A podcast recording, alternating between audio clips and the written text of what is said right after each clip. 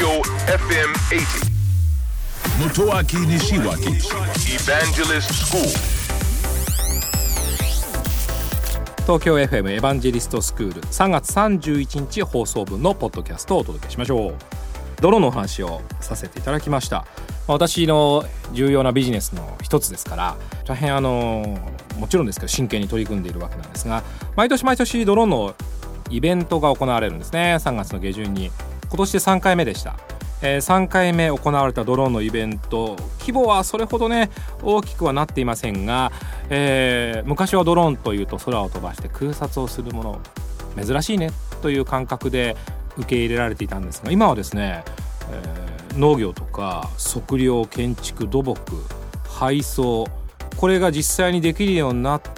ているという発表やそのドローンが、えー、多く展示されていましたね。ですから会場に行きますと空撮よりもですね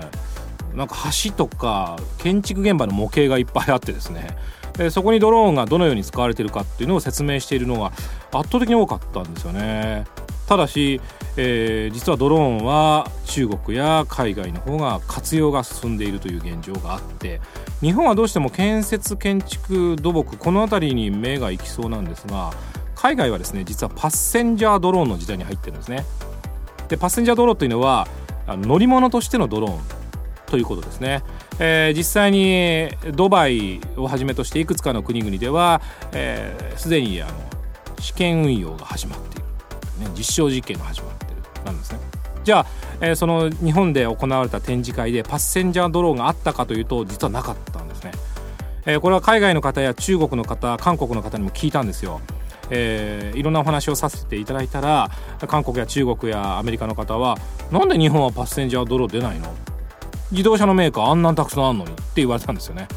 まあ、確かに言われてみるとそうかなと。ただやっぱり地上交通と空の交通っていうのは全く違って空の交通はこれから作られるものですね。新しい会社が新しい仕組みのもと新しい制度を使って新しいビジネスをスタートしていくそんな幕開けを実はドローンを見てると感じる気がします。エヴァンジェリストスクールは東京 FM で毎週土曜深夜12時30分から乃木坂46の若月由美さんと一緒にお送りしています。IT についてとても分かりやすく楽しくお伝えをしておりますのでぜひオンエアの方チェックしてください。聞いてください。